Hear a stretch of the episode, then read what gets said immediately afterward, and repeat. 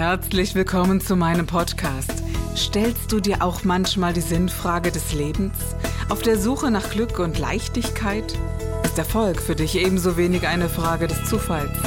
Wir reden über alles, was uns Menschen bewegt, im Kerstin Scherer Podcast.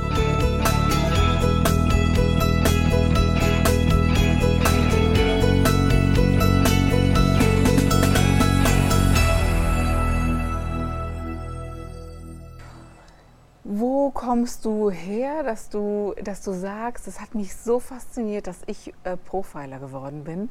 Äh, wie, wie kommt das? Also jeder hat ja so eine Intention, warum er das eine oder das andere macht. Also ich ja. würde ja von mir ganz persönlich behaupten, dass ich Therapeutin geworden bin, weil ich auch Grund genug hatte, meine eigene zu sein. Also das war so meine, meine Intention, immer mehr zu forschen und irgendwann bin ich dahin gekommen. Aber äh, was war es bei dir? War es äh, diese, dieses Interesse daran oder gab es eine Geschichte? Auf jeden Fall. Ich glaube, es gibt bei jedem eine Geschichte.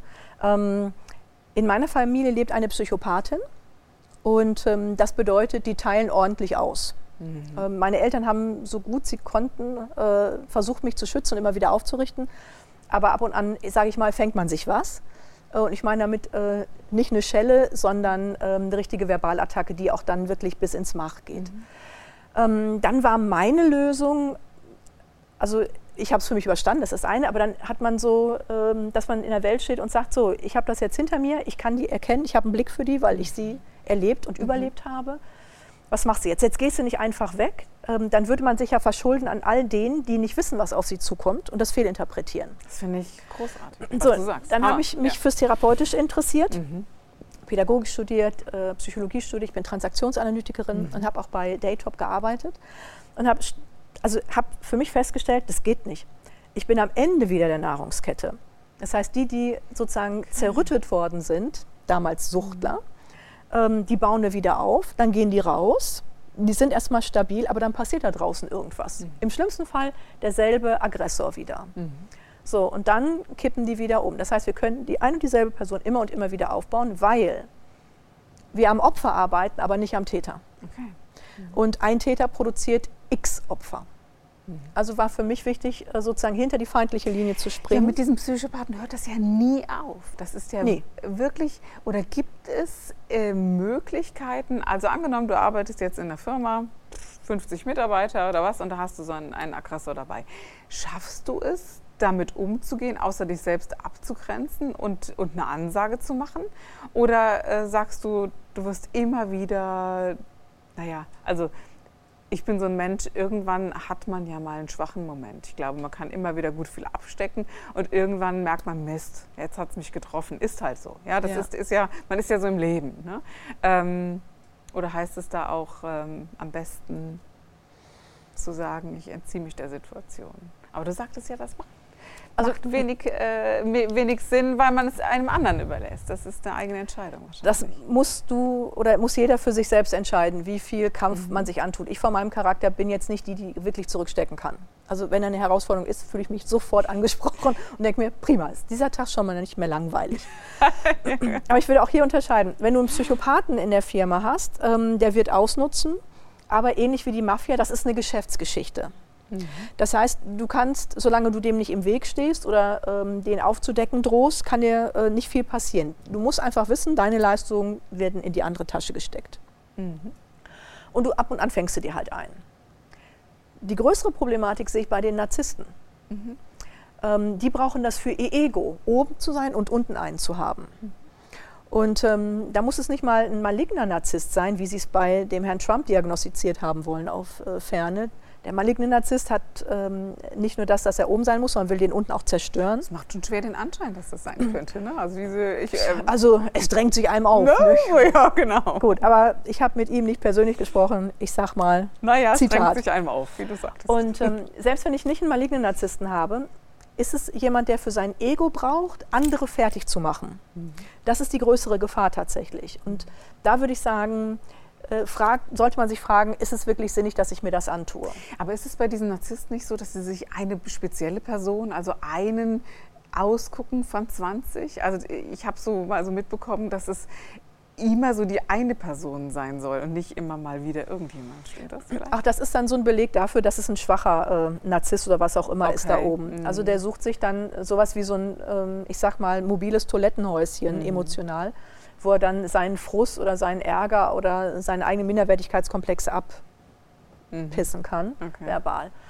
Ähm, auch hier ist es dramatisch schlecht, ähm, zu sympathisch sein zu wollen. Mhm weil das sind ja gewaltbereite Charaktere mhm. mit diesem, ich sag mal, Street Gang mhm. ähm.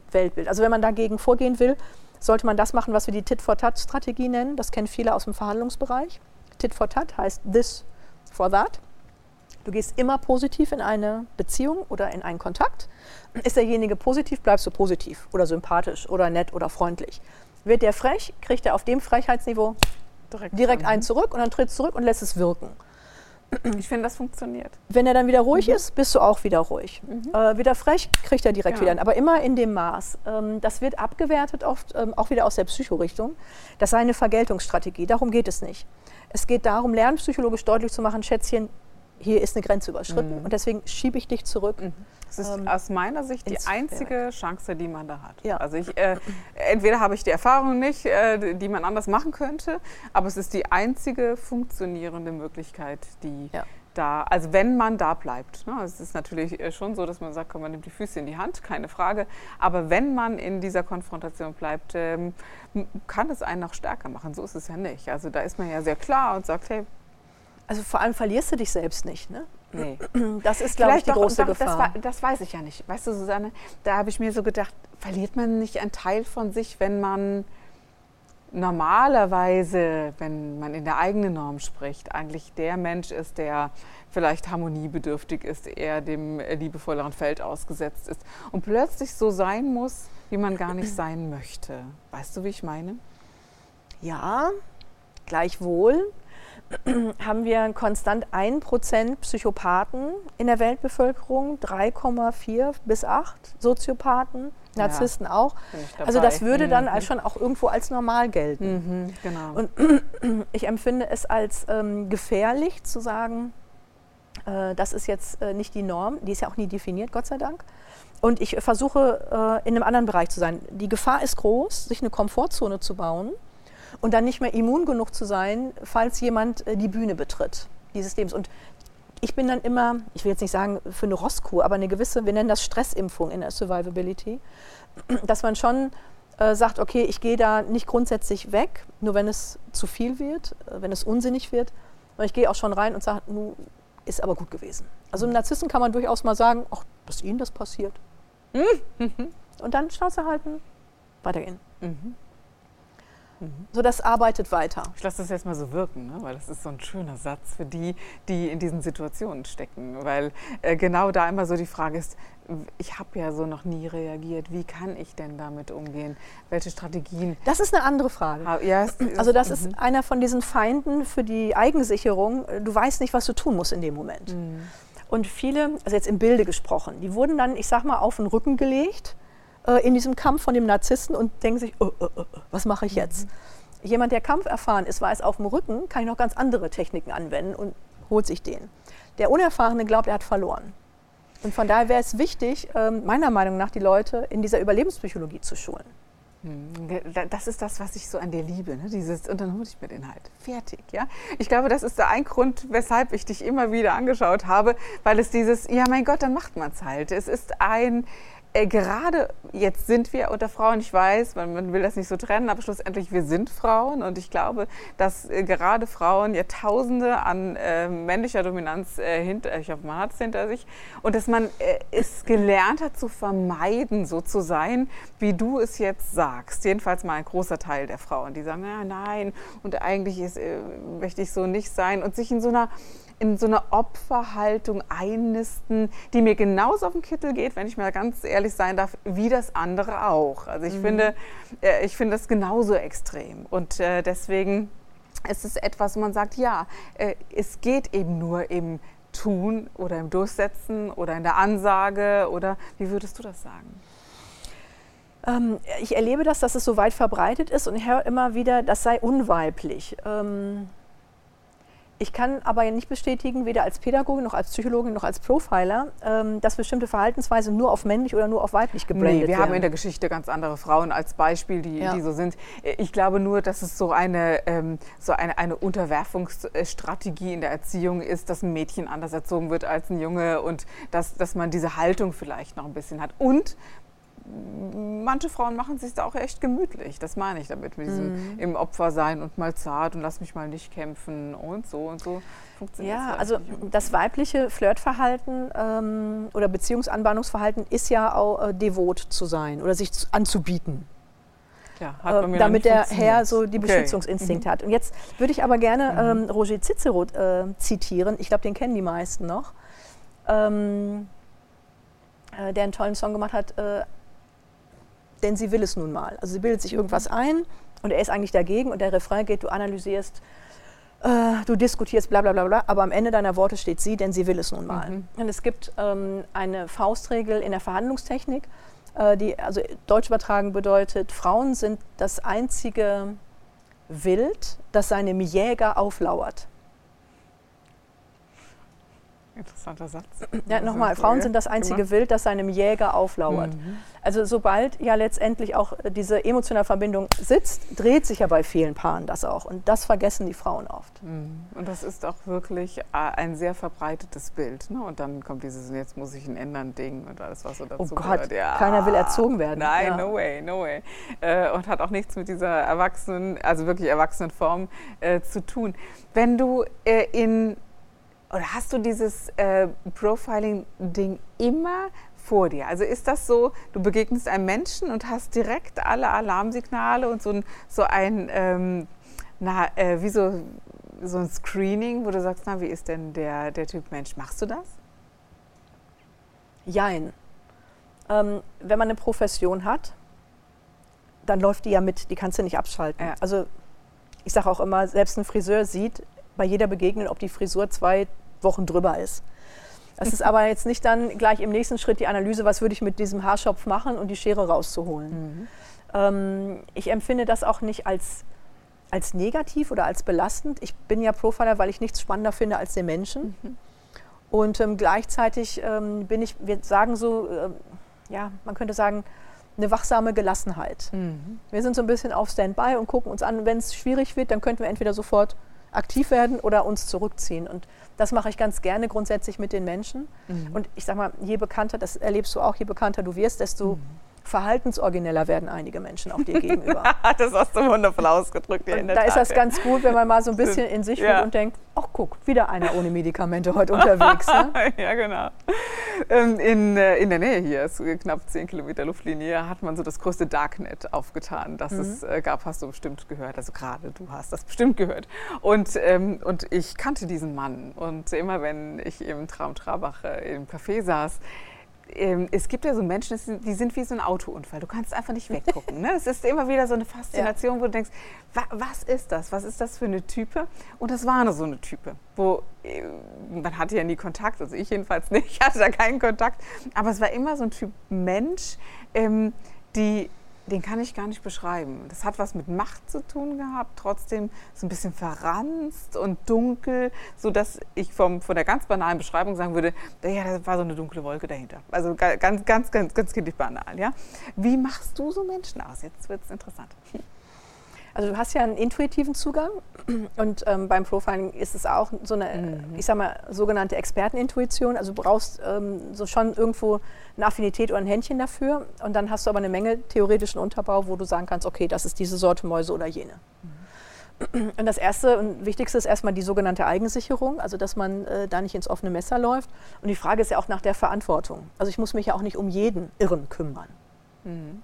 Also, ähm, ich habe auch den Eindruck, dass einige Leute äh, mit so einem übersteigerten Verantwortungsbewusstsein auf der einen Ecke durch die Gegend laufen, um es dann im eigenen Leben komplett zu lassen. Ähm, Zum Beispiel? Oder wie meinst du das? Also äh, ich sag, für ihr eigenes Leben übernehmen sie wenig Verantwortung, mhm. reden aber anderen dann ganz wild rein.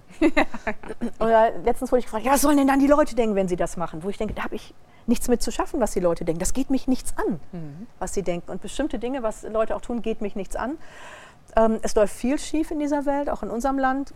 ich habe meinen Bereich, da bin ich aktiv, ähm, sehr aktiv. Mhm. Und das heißt auch, dass ich in anderen Bereichen entsprechend ähm, dann mal ein bisschen mehr Leine lasse, denn sonst ähm, habe ich nicht genug Energie für den Bereich, auf den ich spezialisiert genau. bin. Genau, also ich, äh, ich habe das alles verstanden, warum man auch demonstriert und sagt, Mensch, meine, äh, ich will von der Politik nicht so dominiert werden und gerade jetzt möchte ich mir nicht sagen lassen, muss ich eine Maske anziehen oder nicht. Nur ist es aber so gewesen und ich habe mich in keiner Weise in meiner Meinungsfreiheit beschränkt gefühlt oder in meiner Freiheit beschränkt gefühlt, weil ich gesagt habe, okay, ich bin da sehr adaptiv und sage, naja gut, dann macht mal das Beste draus und dann mhm. was anderes draus. Ja? Also die Frage ist ja, wie gehst du damit um und wie empfindest du das? Und ich fand es schon ein bisschen skurril, dass viele viele Menschen auf die Straße gegangen sind gegen äh, Meinungsfreiheit oder für Meinungsfreiheit zu demonstrieren. Und es ist ja gerade in dieser Corona-Zeit fast wie so eine Religion geworden. Die einen sind dafür, die anderen sind dagegen. Dann wird sich heftig gestritten, wo ich denke, na ja, es ist doch egal. Der, hat, äh, der eine hat seine Meinung, ich habe meine und jeder hat so sein Bild. Aber ich habe mich gar nicht mehr getraut, rauszugehen damit und, und öffentlich zu sagen, was ich wirklich darüber denke. Darum ist es nicht egal. Mhm. Also eben weil es so eine äh, Religiosität hat ähm, oder mhm. den Trend, die Gesellschaft zu spalten, ist es so gefährlich. Also wenn wir jetzt so im Klischee denken mhm. wollten, gibt es einmal die, die es glauben, dass der Virus alle umbringt und dann gibt es die, die es nicht glauben, dass es einfach nur eine Grippe ist. Und es ist egal, was man glaubt. Jeder fühlt sich von der anderen Seite bedroht. Mhm. Die, die glauben, dass es ähm, die moderne Pest ist, Entschuldigung.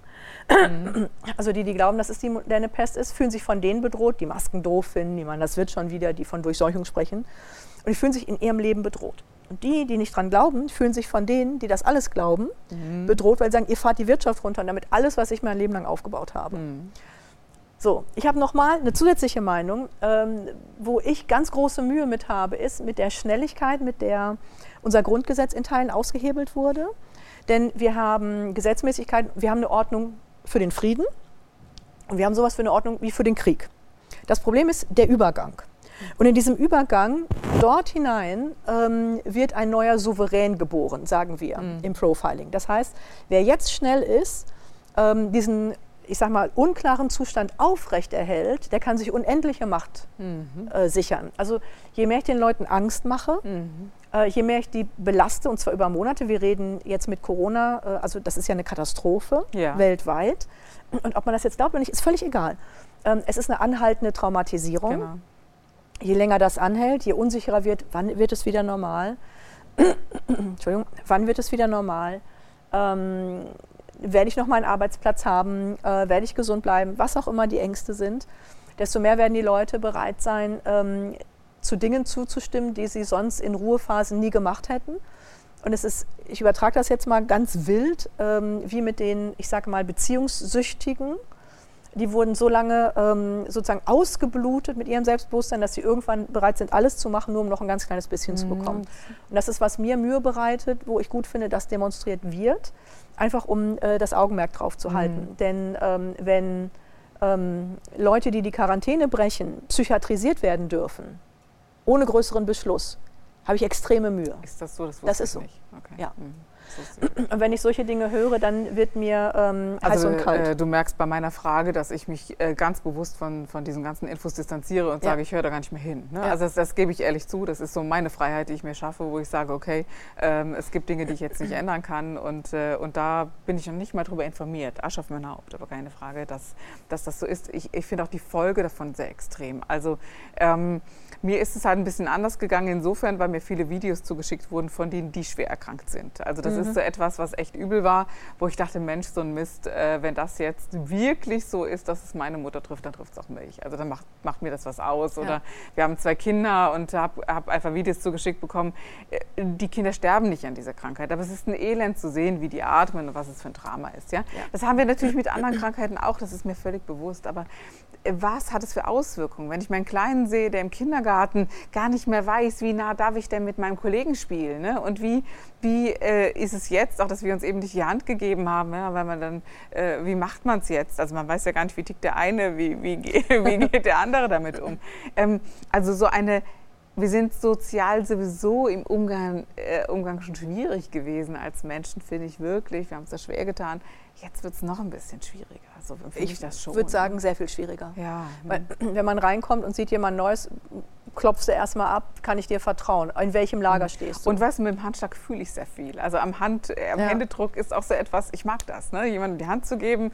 Äh, ist das ein warmer, weicher Typ oder ist das äh, kalter, straight? Also man merkt ja schon recht viel am, ja. am Hand, Händedruck schon, wem äh, ist man gegenüber. Man kommt demjenigen halt recht nah. Ich schätze das sehr. Und äh, vielleicht kennst du meine Arbeit, in meinen Seminaren ja. geht es ja drunter drüber und nah und eng und alles, was so dazugehört. Ähm, das ist ein Irrsinn, dass das aufgehoben wurde äh, erst mhm. einmal halt gesetzlich. Ich habe keine Wahl, das tun zu dürfen. Und, äh, und klar, da gehe ich innerlich natürlich äh, dagegen und sage, Mann, was geht da? Und du gehst hin und erstellst äh, Profile dafür, das finde ich faszinierend, dass du das auch auf die Politik legst und sagst, wie, wie funktioniert das denn jetzt äh, weltweit tatsächlich, oder?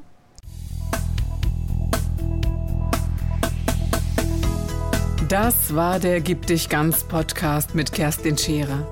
Wenn du mehr über mich erfahren möchtest, dann gehe auf meine Website www.kerstinscherer.com oder besuche mich ganz einfach bei Instagram Co.